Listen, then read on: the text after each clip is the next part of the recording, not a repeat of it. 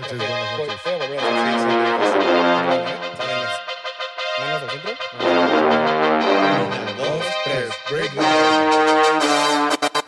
¿Qué onda, bandita? Bienvenidos a un nuevo episodio del Breakdown. Yo soy Frank Riosogazón y como no de costumbre, tenemos hoy a Curisaurio, gran amigo de la casa, Buenas noches, buenas noches. y a mi co-host, Quizler de Born MX. Hey yo, what's up? ¿Qué onda? ¿Qué onda? Voy a extrañar a? Devilex. Yo también, Yo, yo yo me también. siento triste, pero pues le va a ir mejor. Le va a ir mejor en otro lado. Scuri, Sí. qué gusto que estés aquí, que te nos unas para este programa noticioso. Y pues un gusto poder hablar de música una semana más. Una vez duda. más, me siento muy feliz de estar aquí. Muchas gracias por la invitación y pues, No, cada vez nos vemos más seguido. Cada Sí. vez nos vemos más Sí, sí, sí. seguido. Excelente. Gran amigo de la casa Sí, sí, sí. y pues bueno, a ver qué pasa con Devil. Muy bien, Sí. muy bien. ¿Les late empezar con las noticias, panas? A darle, a darle. Me gustaría justo empezar con la parte de Bizarrap 58 con Miko, güey. Una Bizarrap muy esperada. Sí, ¿no? Definitivamente. Creo que de una que tenía muchas, muchas expectativas, pero que también lograron como este vencer las expectativas por la manera en que se anunció. Creo que no le hicieron de pedo de más. Creo que como que fueron muy de que, hey, esta es la rola. ¿sabes? O sea, como escúchenla, no sé qué ustedes hayan pensado en la canción a primera instancia. A mí me gustó y, o sea, creo que lo que más saco de la rola, más allá de la rola, es la parte de que, güey, no tienes que sacarle el hilo negro a cada canción y ser un fenómeno global en cada canción. Y también que me gustó que ya llevó su, produ- su producción Visa a otro lado, güey, saliendo de los lugares comunes de hueva que ya nos habían cansado a todos. Pues a mí la verdad es que me dolió esta session.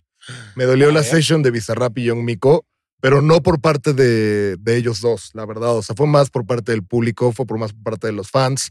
Siento que la gente ya no disfruta nada, siento que la gente ya solo está buscando, pues, de qué quejarse, ¿no? O sea, la verdad es que yo creo que esta es una gran canción. Eh, desde la primera vez que la escuché dije, esto es un temazo. Y la verdad es que mm, sí me dolió. O sea, me dolió porque cada vez me doy más cuenta que los fans de Bizarrap, neta, son los peores del mundo. O sea, literal. literal. O sea, nadie se atreve a tanto como Mira, los fans de yo- Bizarrap. Yo, yo, yo, mira, estoy como muy de acuerdo en, en varios puntos que haces. Yo lo que creo es que como audiencia tenemos que dejar, tanto como las sesiones de Bizarrap, como las canciones que escuchamos, los estrenos que queremos disfrutar, de estarlas escuchando y al momento en que la estamos escuchando estar pensando, ¿está chida o no está chida? ¿Lo está Claro. haciendo bien o no? O sea, de que, a ver, escuchemos la canción, disfrutémosla, obviamente, sobre todo nosotros que estamos en este show vamos a ser opinionados acerca del arte y de lo que nos gusta, lo que nos gusta, qué nos parece, etcétera, pero creo que sí hay que hacer como un esfuerzo más consciente de estar disfrutando el arte en el presente, en el momento. A mí Claro. me gustó la canción, este, creo que también es como un tema muy disfrutable, este, eso, o sea, Y, y aquí yo quisiera tocar una cosa que también me parece interesante, güey. Es sumamente estratégico de parte de Bizarrap no irse con el madrazo momentáneo en enero. Yo creo que ese güey no va a parar con los hits globales Y mira, y va a subir la vara. Y, y yo creo, yo creo que también está como que muy timeado el hecho de que, a ver, no sacó sesión en diciembre como de costumbre, Sí. la saca en enero en los primeros días, cuando realmente sabemos que los inicios de enero muchas veces terminan siendo como de que cosas que queremos que al final del año pasen un poquito bajo el radar, eh, pero que podamos sacar del camino y que ya luego nos vayamos a las cosas que verdaderamente nos importan. Creo que fuera de que la canción y la sesión con Mico es buena, también, o sea, se adecua como a esta parte de la, gen- a- de la agenda de, hey, vamos a calentar motores, vamos a hacer las cosas. Creo que es una canción que más que tener como el golpe inicial fuerte, va a ser algo que puede ir Poco creciendo a poco. Poco a poco. Este ahí yo es lo mismo que yo pensé y eso yo le llamo el efecto Bizarrap. O sea, la gente no se da cuenta que esto no es como salir del cine. O sea, uno cuando sale del cine, pues acaba de ver la película, trae todo en la cabeza, trae. O sea, en pocas palabras, las sessions de Bizarrap no es como ir a ver una película al cine. O sea, Claro. en plan, tú escuchas la rola y si no te gustó la primera vez, ok, le puedes dar un segundo, tercer, cuarto chance. Es una canción que dura tres minutos, ¿no? Sí, o sea, no es como una película que, puta, o sea, Sí, tiene cuando quieres value. repetir una película, si no te gustó, pues es un problema, ¿no? Porque, Claro, pues, ¿sabes? Sí. Y yo a lo que yo voy es que creo que justamente, creo que ya queda esto perfecto para cerrar el tema del Visa. Ujú. Yo también Eh. Yo. Ok, bueno, yo para cerrar mi take del Visa, creo que ya debería de cambiar eh, la manera en la cual hace su música en el aspecto de cómo la sube. En plan, no sé cómo explicarlo, pero yo creo que la siguiente movida de Bizarrap ya tendría que ser plantearse hacer un álbum de estudio. Ya lo había Sí. dicho anteriormente en este programa y creo que Visa tiene el talento suficiente, los contactos suficientes, el presupuesto suficiente como Sin para duda. sacar un álbum eh, al puro Data. estilo de Data, al puro estilo de Heroes and Villains, ¿sabes? Funway. Bounces. Ajá, ajá. Que a o sea, ver- en plan, sí, exactamente Sí. como lo estás diciendo. Sí. Yo creo que estaría increíble escuchar un álbum de Bizarrap, Sí. no solamente con un colaborador por canción. Imagínate una canción con, Con tres, muchos, güey. tres, cuatro personas. O sea, sería algo muy flows. interesante, sí. sería algo que tomaría un rumbo completo diferente de la carrera de Bizarrap. Y yo creo que ya es hora de que lo haga. Y Sí. también, o sea, yo cruzando un poco los puntos de los dos, yo creo que va hacia allá. Tanto para Miko, sacando su primer gran álbum después. Es que yo siento que Trap Kitty es un EP. Es un EP. Es un Es un EP. Eh, o sea, sacar su primer álbum y Visa sacar su primer álbum, que es un gran momento para los dos, güey. Sí. Y también estaría interesante ver si Visa, de repente en el álbum, si es que vaya a sacar un álbum, cruza diferentes proyectos. Estaría bueno ver de repente a alguien mucho más mainstream con un rapero viejo que en el que ya había colaborado, güey. Hasta con un artista anglo, con un artista Claro. extranjero, con un brasileño, no sé. Mm, Creo sí, que ya lo sí, ha sí. hecho. Con un francés creo que ya lo hizo alguna vez. Pero ese era tu take. Sí, sí.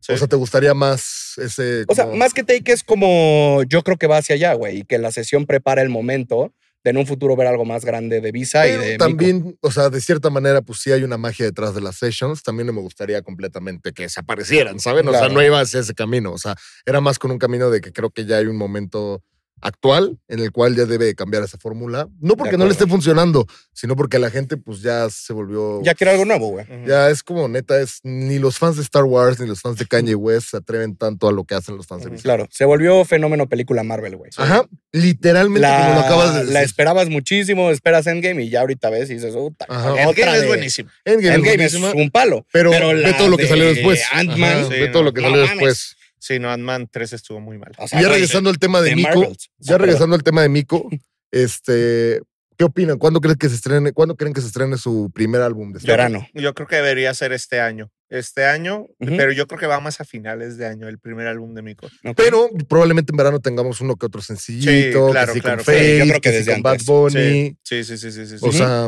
Eh, eh, ahí tal vez yo y él, a ver, adoro a John Miko, me gusta la sesión de Bizarrap, yo solamente tengo una duda, o sea, ¿de quién fue la decisión de poner la frase de la que puede, y la que no puede soporte en la canción? O sea, no sé si, o sea, no sé si ella genuinamente escribió eso o fue como una junta con Bizarrap o quien haya estado involucrado en escribir de que esta frase está muy de moda, de Claro, que hay que meterla en la canción porque creo que siempre es como un factor muy Bizarrap, por así decirlo. Creo que eso es lo único que no siento realmente genuino de la sesión. No, Sí. no sé si están de acuerdo Sí. conmigo. Y digo, es una gran frase y Es una obviamente. gran frase. Sí, Ajá, está y cagado. Es la como tiras. y las que facturen de Shakira. Ajá. Ajá, sí, exactamente. Y como que obviamente la voy a shoutear y Claro. todo eso. Como que fue el único momento en donde yo sentí Este, de, como que, de, mm, de que, ah, ok, product placement, ¿sabes? O Sí, sea, claro. eso, eso es Sí, eso no se siente ¿Estoy loco, genuino. ¿Acaso? No, no estás loco. Yo creo que sí estás loco, pero estoy de acuerdo. Ahí te, va, ahí te va mi take. Comenzamos con los takes desde súper Oh. temprano. Dale. Ok, se estrenará un nuevo álbum de Young Miko este año, todos lo sabemos. Sí. Eh, yo creo que este ya completamente es el salto de Young Miko a pasar de ser, pues, básicamente lo que es hoy Young Miko, por ejemplo. Eh, se va a presentar en México ahorita. Vi que se iba a presentar, creo que en el Pepsi Center. Sí, Dude, creo que, creo que ya Banamex sold out, en ¿no? Monterrey, Ajá. sold out. Sí, Dude, o sea. Güey, Young Miko, hoy por hoy, podría ser cinco o seis fechas en la Ciudad de México en aforos tan pequeños y las llenaría sin un problema, Claro. sin un problema. ¿Por qué? Porque es Young Miko y ¿por qué? Porque Ujú. estamos en México. Pero yo creo que justamente ya con el tema de este nuevo álbum ya la va a llevar a un siguiente nivel. El año pasado que estuve en el Coca-Cola Flow Fest, eh, me tocó ver a Young Miko y no es broma, creo que nunca había visto un concierto tan lleno Sí. de algún artista que no tenga un solo álbum. Sí, entiendo. Digo, también Latin Mafia estuvo en el mismo escenario, lo claro, que ustedes claro. quieran, pero me entienden, ¿no? O sea, se sintió como si Young Miko fuera la headliner. Ajá. Les estoy hablando que para el próximo año estoy 100% seguro que Young Miko ya va a empezar a hacer estadios en Latinoamérica. Estoy casi seguro. ¿Por qué? Porque tiene lo que todos los artistas necesitan, que son fans leales. Ok, interesante. Fans leales. Me O gustó sea, que hiciste fans así, porque es algo cierto. Porque es que claro que tienen que invertirle lana, Sí. ¿sabes? O sea, O sea, a mí me gustaría ver una construcción más allá de Miko y necesita para llenar estadios mínimo un álbum que sea sólido, güey. Porque Sí. sabemos que tiene hits tras hit. ah, tras yo digo el próximo año, probablemente Sí. finales del Yo creo que próximo año. 25. Fíjate que, Sí, el próximo año, 25, 25, 26. finales 2025. Ajá. fíjate que ahí hay un tema interesante porque no siempre depende de como la capacidad de llenar los estadios o, la, o los venues. Muchas veces también es una decisión de management. Que digo, ahí se me hizo como curioso cómo lo comunicaron, pero cuando fue el primer álbum de Olivia Rodrigo, que tenía Driver License y Deja Vu y este, Good For You, que ya hace que tres pinches números uno, este, ida a la verga. Y que en su Sí. momento podían ser venues grandes, pero que comunican que para el desarrollo artístico ella dice de que no, aunque podemos ser venues más grandes en este tour, vamos a ser venues más chicos porque Olivia nunca se ha presentado en vivo. O sea, Claro. necesita ver un tema de desarrollo escénico, etcétera. Yo creo que por eso Mico ha estado haciendo festivales, como irse preparando Sí. para esos escenarios Es que grandes. neta, imagínate qué Ajá, pensó sí. John Mico cuando vio Ajá. tanta gente en la Ciudad de La México. clásica escalera, güey. Y también ¿Sabes? creo que Así que esto es todo Puerto Rico. Ajá. Sí, o sea, güey. O sea, de que- Y, y también creo que es estratégico porque vas generando hype con el artista de, güey, qué pedo, el Pepsi Center en Mm. tres minutos. Sí, sí, Sí. sí, no, y obviamente John Mico puede hacer el sold out que quiera en Sí. cualquier país Claro, hispanohablante, Sí, neta. Y, Sí. y en vivo es buena, ¿eh? sí, Y es que ahí también te- tenemos el factor pues, de que es una chica, ¿sabes? sí. Las chicas mueven mucha gente, Ujú. mucha gente. Sí, o sea, y Ujú. más justamente creo que ya hoy por hoy, o sea, digo, tenemos a Carol G, digo, tenemos a Nicki Nicole, tenemos un buen de chicas en la industria Ujú. que la están rompiendo y duro. Pero creo que John Mico sí tiene como esa, mm, no sé, es una característica como de liderazgo de ser la main siempre. No sé cómo Sí, sí, explicártelo, main character energy. pero ajá, exactamente De como lo acuerdo. acabas de decir. Y creo que eso hace y hará que John Mico crezca de una manera descomunal en el momento que estrene su primer álbum. Y, y a ver, y aquí yo me voy a clavar en algo. Hablando más allá de desarrollo artístico y de esa parte, como producto, güey, Mico vende una locura, güey, por su target, Sí, la neta. Claro. Pero bueno, o sea, me gustaría tocar otros temas, no para no clavarnos tanto en Sí, esto, güey. Sí, sí, sí, sí, sí. Eh, salió el segundo álbum de, eh, de Cali Uchis, Orquídeas. Sacó algunas colaboraciones, güey. Segundo álbum en español. Eh, sí, su segundo álbum en español, Genial. que me parece mucho mejor que el primero. Ahorita lo abordamos.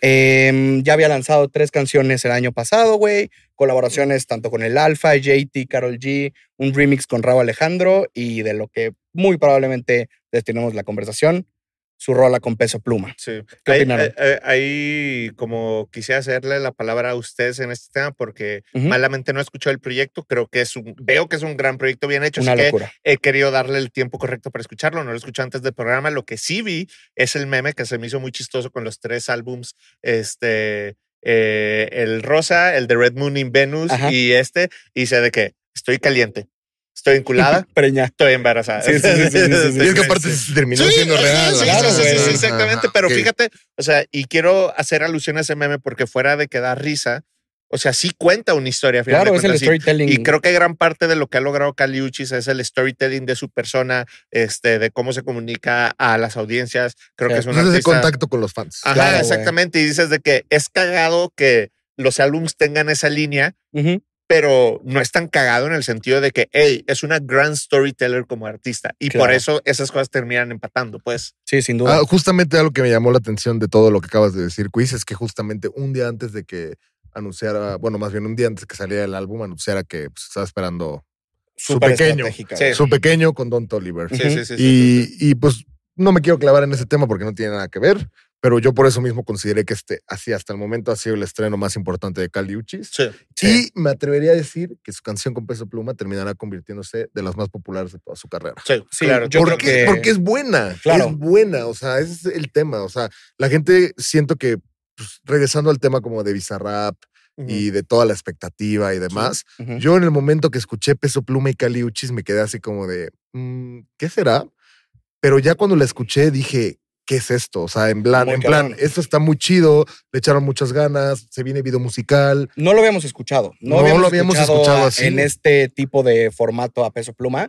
Pero más allá, ahorita nos clavamos en la parte de peso pluma. Güey, es un álbum súper sólido. eh, o sea, güey, desde storytelling hasta en tema sonoro, tiene a los productores más duros actuales, güey. En la parte visual es una locura los Claro. videos, güey. No sé, a mí me pareció súper chido. Destaco, en o sea, salió el año pasado, pero Muñequita con el Alfa y JT es Sí. un genuino palo, güey.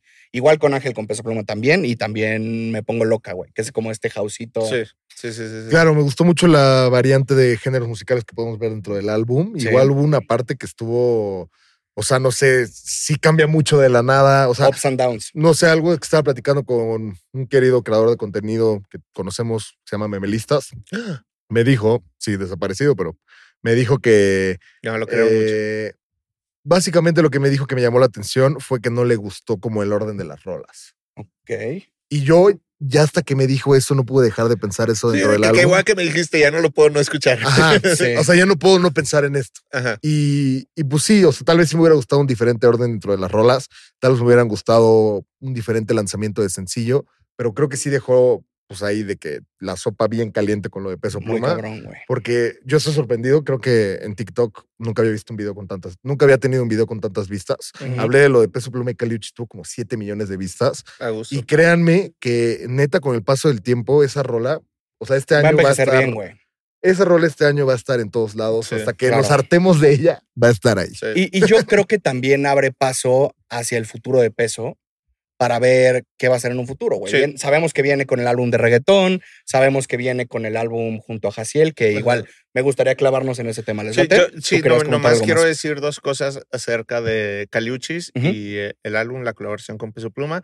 Uno, si me desvivo en este momento, alcanzo a reencarnar como el, hijo de, De Cali. Sí, sí, sí. y Cali. O sea, lo logro. Yo creo que no. Yo creo que no, o, te- o güey. tengo que esperar al momento en el que nazca para desvivirme. No, no, porque acuérdate que la noticia se da un poquito después por temas médicos y Ok, demás. ok. Yo creo que no la armas. Tal vez no la vamos a armar, pero Sí, o sea, de seguro ya van a hacer, muy, muy, muy, ¿no? De ajá. que en unos meses, dos meses. Ajá, muy, muy, mucho éxito para ese bebé. Este, y dos, algo se me hizo, algo muy chido que ya estaba sucediendo como en la cultura y que se empata con esta canción de Caliuchis y Peso Pluma es el tema del tumbet. Sí. Que ahí como que me gustaría darle un shout out a Susai Hot Plebe, creador de el término y que hace Ajá. viral el audio, el video y todo esto. Pero es bien interesante cómo vamos a seguir viendo toda esta cultura, tanto del regional como del noreste, norte, de noroeste de México, Sí. este, permeado en el pop, en todas estas diferentes cosas. Así que Me shout encanta, out ¿eh? a Susai, shout out a toda la cultura Tumbet, Simón. este, y pues veamos qué otras vertientes sigue creando esto. Sí, todo, sí, todo es un experimento gigante. literal. Y por eso mismo, ya entrando al nuevo tema, Sí, vamos. yo les traigo el take de lo que vamos a hablar ahorita porque yo ya sé qué es. Ajá. Peso Pluma, me atrevería a decir que este año va a sacar más de dos álbumes. No, Más de dos álbumes. ¿Más de dos? Sí, sí, sí. sí. Más de dos Pero uno colaborativo y otro. Ajá. Colaborativo reggaetón y creen que saque uno de regional. No sé si sean álbumes como tal, pero pues un Proyectos. inicio, proyectito. Bueno, yo ¿Qué creo que es un álbum? Ajá, ajá, o sea, no me quiero poner en, términos fantano ahorita, Sí. pero, Sí. o sea, yo creo que este año tres proyectos de Peso Pluma habrán. O sea, tres proyectos, ¿por qué? Porque ahorita está, o sea, tiene que aprovechar toda la atención que tiene, todo el hype, o sea, ahorita te puedes dar cuenta que ese hombre tiene una capacidad, o sea, Peso Pluma tiene una capacidad espectacular para adaptarse a géneros musicales. Sí. Se los prometo por mi vida que yo nunca me lo imaginé. ujú. Y ahora que lo estamos viviendo, no me deja de sorprender. ¿Por qué? Porque independientemente de que no te gusten sus experimentos musicales, como por ejemplo a mí, en mi opinión, no me gusta su canción con Anita. No me encantó, A la mí de Bellaqueo. gusta. Que- que se los.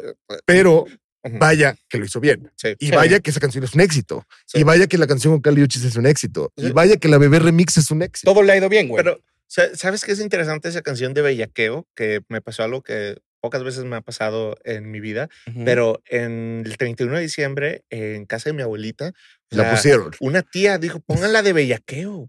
¿Sabes? Digo, No de que, órale, y como que escucho la canción y es tan como simple en su de que Bellaqueo, Sí, Bellaqueo. sí, sí, sí. ¿Sabes? De que- digo, de que pues sí, como que este es el objetivo de esta canción, como que penetrar masas más allá.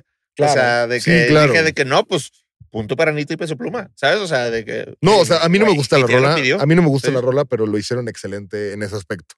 O sea, creo que ahorita es la más escuchada de Peso Pluma en Spotify, Sí, sí, si no sí, me equivoco. ¿Ah, Entonces, sí? ¿Tanto así? Y hasta- o sea, en todos lados es la, la que aparece Sí. en- hasta arriba, Wow. pues. Y, lo, y lo platicamos en su momento. También es, güey, este cabrón se va a meter al mercado brasileño así, güey. Sí. No, y a todo el mercado, bro. O Ah, sea, bueno, todo el mercado ya está muy brutal. O sea, yo no puedo que quedó top 5 Del, de todo el mundo en Spotify en, en el año pasado. Ya regresando al tema de sus álbumes, ¿qué piensan que habrá dentro del proyecto que tiene Peso Pluma y Jaciel Núñez? Es que no sé qué esperar, güey. ¿Ustedes? Yo creo que, pues, corridos, ¿no? Yo creo que ese es como el más aterrizable de los proyectos. O sea, ¿Qué creo que tiene? Sí, es como el más...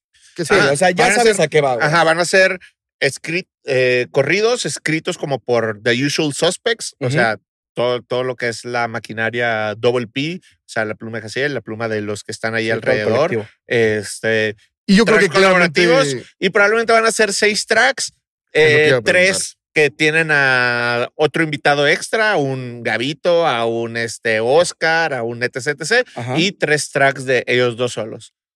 Yo también, Sí. o sea, yo te O iba a decir que mi, mi take era que iban a ser como seis o siete rolas.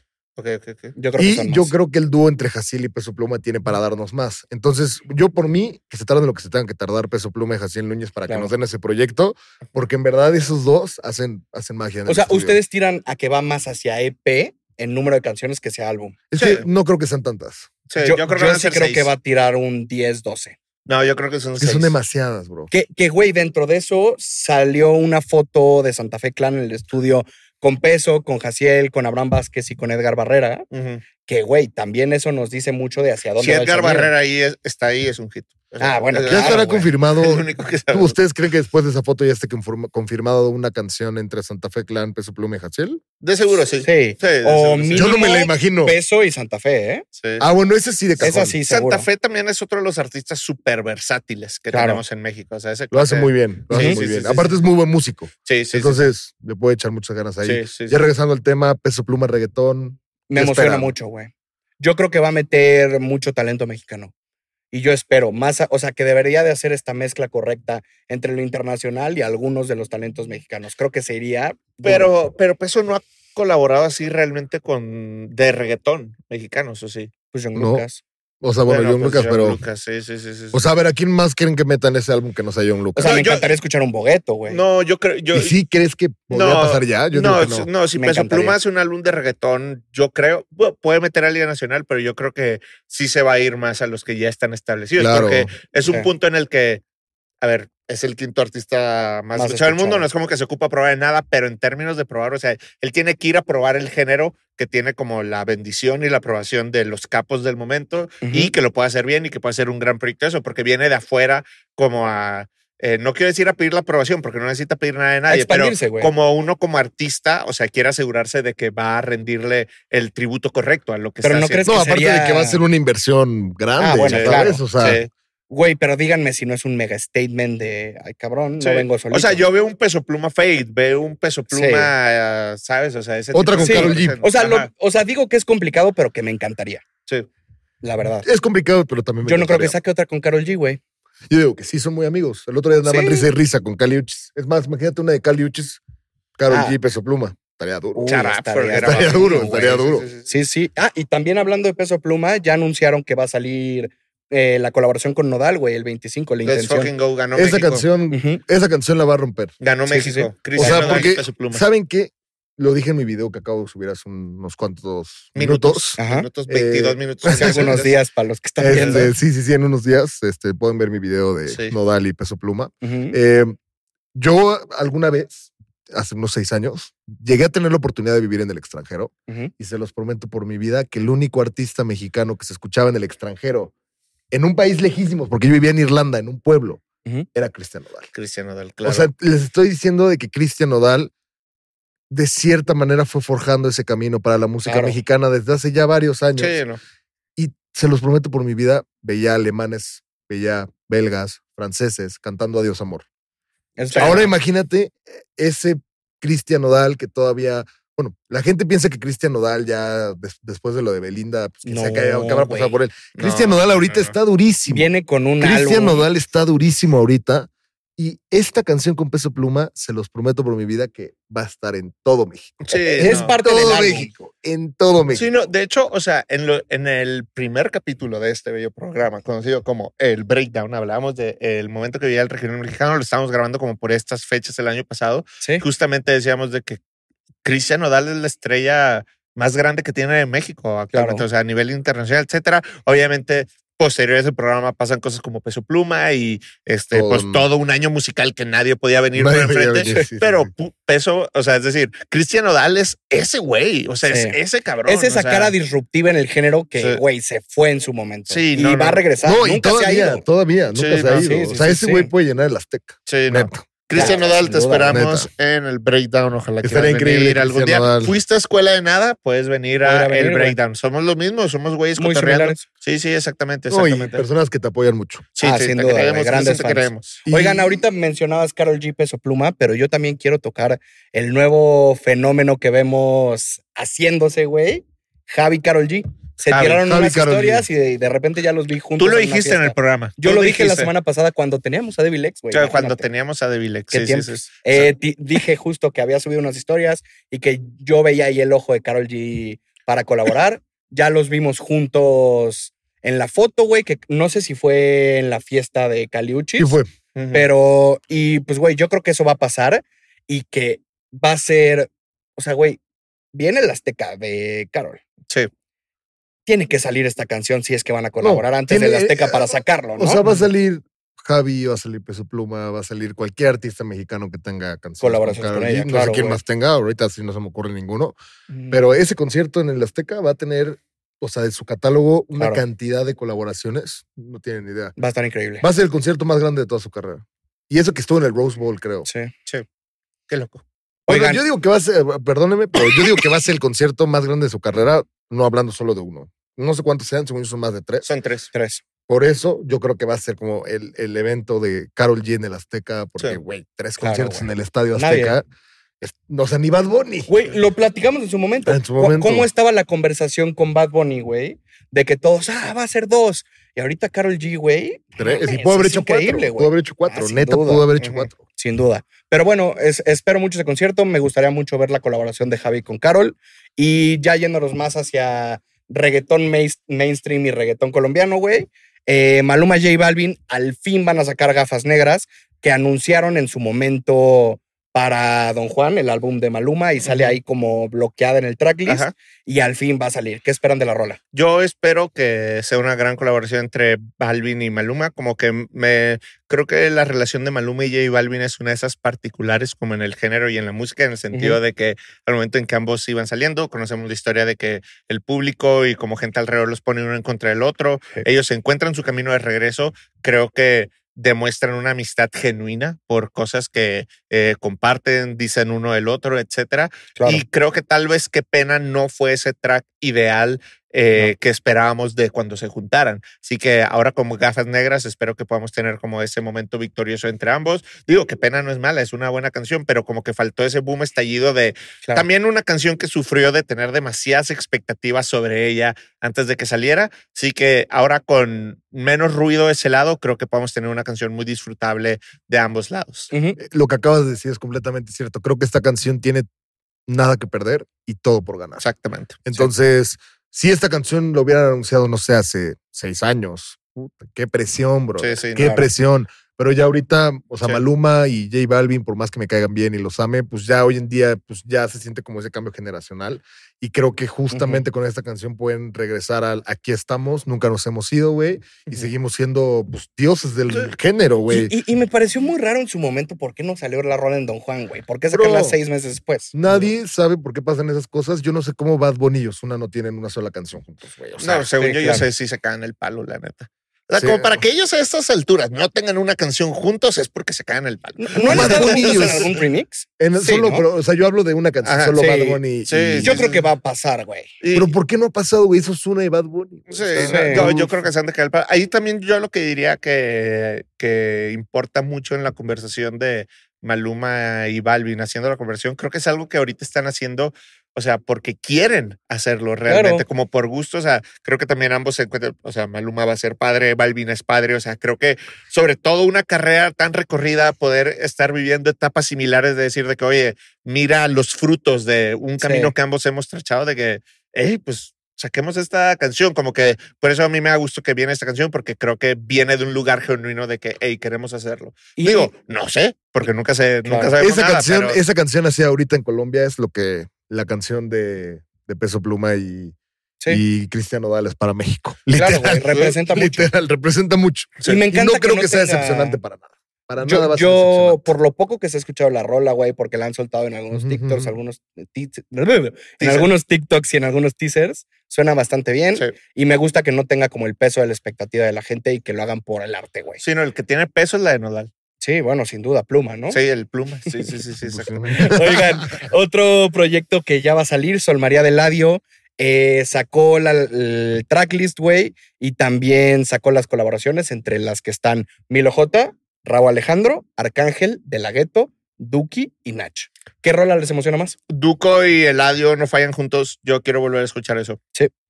Sí, yo también es el que más Sin frenos es una canción sototototototota Ujú. y que ahí también, o sea, me encantó que esa canción sale en el álbum de Eladio y creo que toma mucha madurez de un artista en tu propio álbum darle el spotlight a otro artista Claro. y creo que con la producción que se planteó le dieron un spotlight increíble a Duque y resultó ser una gran canción y yo valoro mucho cuando el artista, o sea, pone la canción primero que Claro. otras cosas. Creo es que de eso- Visa, ¿no? La produjo Visa. Ajá, que luego me quedé pensando, ¿no habrá sido esa una canción de Duque y Visa que nomás le dijeron el Eladio de que Yo "Ey, creo que va por agárrala"? ahí. O sea, probablemente eso y yo me estoy haciendo una historia muy romántica en mi cabeza, Sí. pero este. Pero hay una alta probabilidad. sí, pero Sí, hay una y- alta y, probabilidad. también creo que por más que sea de un inicio en su concepción, una colaboración de Visa con Duco, güey, Sí representa mucho poder abrirte como artista y decir, güey, me monto, vénganse a la Sí, luz". sí, claro, claro. Eso está muy chido. súper. Pero ver, bueno, Yo me quedo con Milo J ahí.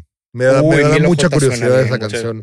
y o Nach. sea, y a ver, o sea, me preocupa cómo en la actualidad hay artistas que sacan un álbum al año. El año pasado Sí. tuvimos Tremendo Cabrón, este año tendremos el, Sol María. el Sol María, que pues es un homenaje a su madre. Eh, yo esperaba de este álbum hasta antes de ver el, el tracklist, que fuera un álbum solitario, que no fuera un álbum pues como de urbano, Claro, rap, como más introspectivo, más ¿no? introspectivo. Eh, no voy a negar que las expectativas que yo tenía hacia Tremendo Cabrón eran enormes y al final no me encantó tanto. Eh, y para este me preocupa el hecho de lo que te acabo de decir. O sea, yo me imaginaba algo diferente. Sí. ¿Saben a mí qué me preocupa? Que son 17 canciones. Es un álbum largo, güey. Entonces, mantener una el hora. hype en todas las canciones, Mínimo sí, una mínimo hora. una hora. Y es que aparte, pues digo, también entiendo el Eladio, porque en la actualidad, o sea, yo entiendo el Eladio Carrión, porque en la actualidad tiene el spotlight ahí con todo lo que hace. O sea, en plan, ese güey hace conciertos en todos los países que hablan en español y, y pues, güey, siempre se llenan. Entonces, al tener ya tantas colaboraciones con tantos artistas y así, obviamente yo entiendo que ese güey, dentro de su ambición, quiera más y más y más y más y más, pero creo que con este álbum nos podremos dar cuenta de si era necesario más. Claro. ¿Sí me entiendes? Y, y también la mitad del álbum son colaboraciones. Habrá que ver las que son en solitario, que tal vez sí puede tener este vibe introspectivo, melancólico, de recordar el pasado y todo el tema de su mamá, güey. sí. Pero- Pero sí, mi primera chamba. Mi primera chamba remix. Mi ¿Se primera chamba remix. sorpresa. Aparte dijo mi primera chamba remix con Luis Miguel. Era increíble. Estaría Sí, cabrón. Oigan, y justo como para acabar el capítulo, güey, me gustaría que platicáramos qué pedo con el line-up de Coachella, güey. Increíble. Increíble, ¿no? Shout out a los Latin Mafia, Shout shout, out a out a. Girl Ultra, shout out a Peso Pluma, a claro. Peso Pluma, sí, claro, Sí, claro. Peso Pluma. shout out, Em, eh, ¿qui- qui- ¿Quién más está de México ahí? eh. León. León. ¿Quién más está? Eh, bueno, o sea, en general creo que me parece que hay muy buenos, o sea, hay un muy buen line-up, güey. ¿Qué pedo peso pluma en la línea de hasta arriba, güey? O sea, sí, pues es está a un año de, de Ta- ser headliner. güey. También en el Governor's Ball lo pusieron, Lo de, head- de headliner. co-headliner con Sisa. O sea, que ya está en ese punto. O sea, Espero también mucho del, de Bebetrix, güey. Bebetrix. Me sorprendió muchísimo en el line-up, A güey. mí me sorprendió que estuviera J Balvin en el lineup. Sí, Balvin, let's fucking go. Creo que eso también nos dice mucho de la fecha que va a sacar álbum Balvin, güey. Exactamente. Que todos pensamos que iba a ser para verano, pero podría ser que antes de abril lo saque, güey. Ok, yo los voy a ser muy sincero. Yo sé que en este programa se habla específicamente de música en español. A mí no me gustó el lineup de Coachella 2024 por el tema de los headliners. Ah, Ok. Y no, yo sé que no tiene nada que ver con la música en español, pero a mí lo que no me gustó es que siento que, o sea, ya sabemos, ya lo dije en el video que acabo de subir así de que ahorita, eh, ya sabemos que a Coachella le gusta mucho este tema de variar géneros musicales, de pues los artistas que son tendencia del año los meten, por ejemplo, por ahí vía Spice, o sea, ¿sabes? Sí. Eh, obviamente, lo que me gustó del lineup de Coachella 2024 fue el tema de los artistas mexicanos. Claro, De los artistas en español en general me gustó muchísimo. O sea, güey, yo no puedo creer que Latin Mafia esté en Coachella Y en sin todos un los solo festivales álbum, de este año, sin güey. un solo álbum. O sea, ese tema me gusta de la música en español. Claro. Pero en cuanto a tema headliners, o sea, no estoy diciendo que no me guste ni Lana del Rey, ni Doja Cat, ni Tyler the Creator, porque los tres me gustan y a diferentes maneras, pero los tres me gustan. Pero lo que a mí no me gustó es que no siento ese mismo peso que tenía en los lineups pasados para el hype que tiene el festival hoy en día. ¿Sí me Ah. entiendes? ¿Qué va a pensar un hombre que fue al primer festival de Coachella de O sea, este lineup? Sí, pero también tenemos que considerar que los festivales evolucionan y para el target que va a Coachella, güey. también poco a poco nos vamos haciendo más grandes, güey. A ver, ¿cuántos no se quejaron? ¿Cuántos no se quejaron el año pasado de Blackpink? Güey, y Blackpink rompió. La rompió, la rompió, claramente la Sí. rompió. Pero, güey, o sea, hay una cantidad de cosas como ay, ahí que no sé. De Te voy a poner es un ejemplo. mainstream. Es muy mainstream, claramente es muy mainstream. pero- pero, también fuera de eso, güey, o sea, sí es muy mainstream en lo que tú quieras. Lo más mainstream de ahí yo creo que sí, ahorita es pues, Doja, Doja Cat. Ujú. O sea, No, pues, Lana, Lana del Rey también Lana está Lana del Rey es muy una duro. de las 10 artistas más escuchadas Claro, del mundo. y del año Claro, pasado sí. también. Pero Tyler, the Creator, es de mis raperos favoritos. Lo adoro, pero siento que precipitaron el que sea headliner. No, yo creo que está en el momento adecuado para ser Yo creo que headliner. va tarde.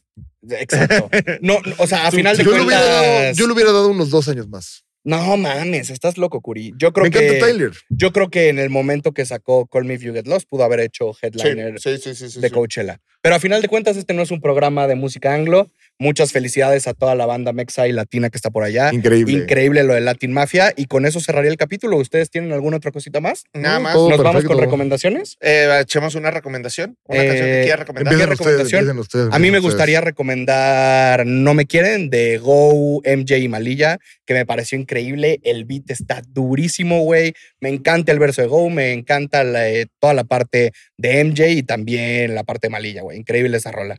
¿Tú traes algo, mi Curi? Um, Yo sí, eh, la verdad es que está muy random mi colabora mi, mi, mi take de Ujú. mi recomendación.